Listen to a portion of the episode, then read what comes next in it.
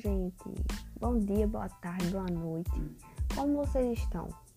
Já prepara aquele cafezinho, pois o assunto de hoje é a cafeína e sua ação no organismo humano. Nossa primeira pergunta é: o que é cafeína?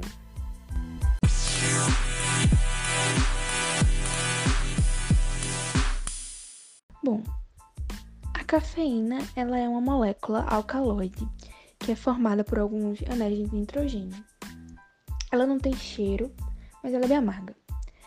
E ela não tá só presente no café, eu acho que isso é uma questão assim que muita gente acha que a cafeína só é presente no café, até porque o nome faz a, pessoa associar também, mas ela é encontrada em alguns outros alimentos, como no chocolate, no café preto e na erva mate, que é usado para fazer aquele chimarrão, né? E em alguns remédios analgésicos também e energéticos. Bom, na natureza, a cafeína tem o papel de mecanismo em algumas plantas para defesa contra pragas e alguns insetos.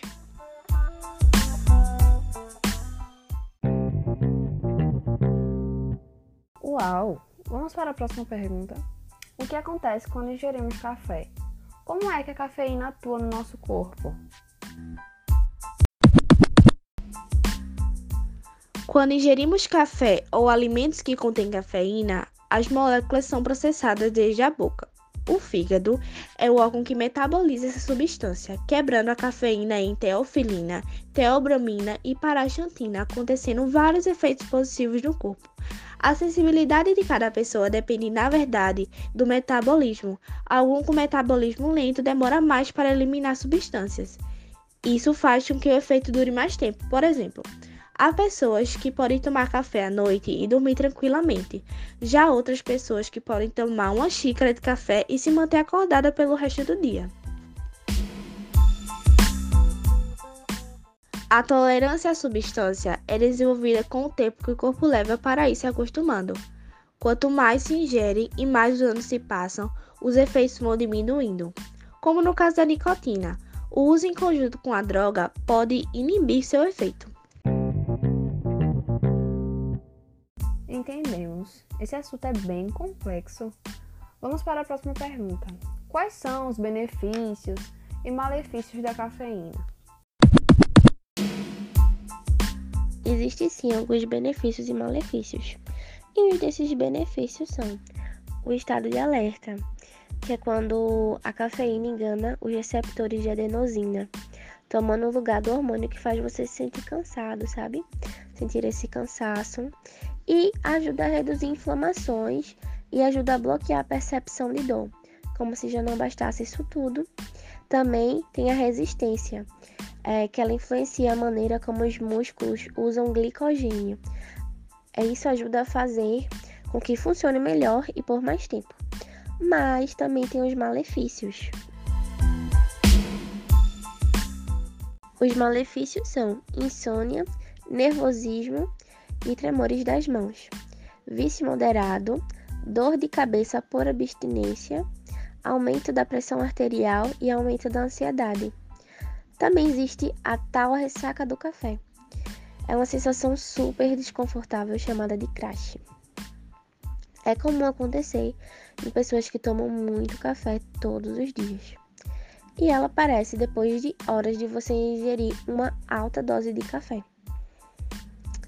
É, especialmente quando você está naquele dia cansado, que o seu corpo já está cansado antes de você ingerir essa alta dose de café. E tem os sintomas. Os sintomas são exaustão, incapacidade de se concentrar, irritabilidade e sonolência. Mas ainda bem que tem como a gente evitar isso, né? Não cortar o café de vez. Isso não significa que você tem que cortar o café de uma vez.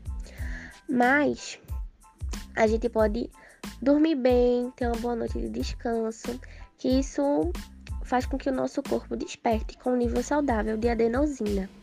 E isso previne o crash, que é essa ressaca do café. Dividir a quantidade de cafeína consumida ao longo do dia também ajuda muito. Por exemplo, se você acorda pela manhã e toma duas xícaras de café, você pode dividir isso. Pode tomar uma xícara de café mais cedo e outra xícara de café mais tarde. Não consumir cafeína com o estômago vazio, pois o que fornece energia ao nosso corpo são os açúcares, enquanto a cafeína apenas nos dá a sensação de corpo que está cheio de energia, sabe?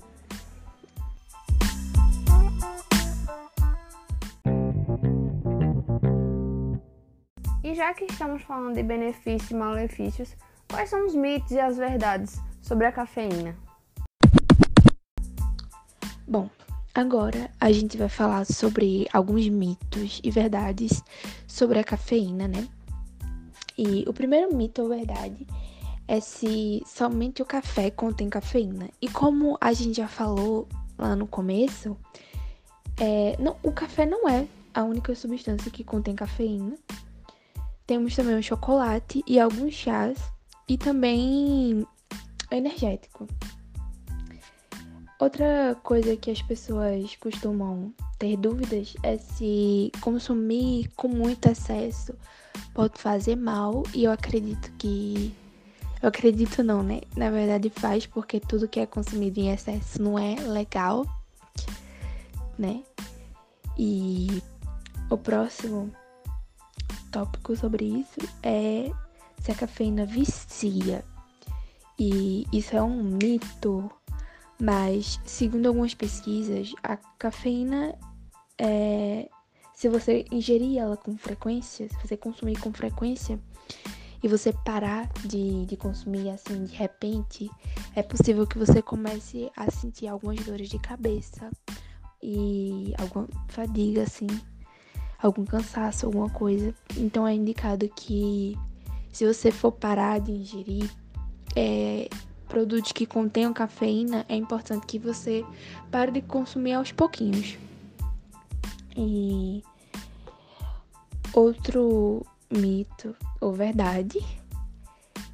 E o último é se a cafeína emagrece. Bom, é, isso é parcialmente verdade, porque ela contém um tipo de termogênico, que no caso ajuda a acelerar o metabolismo.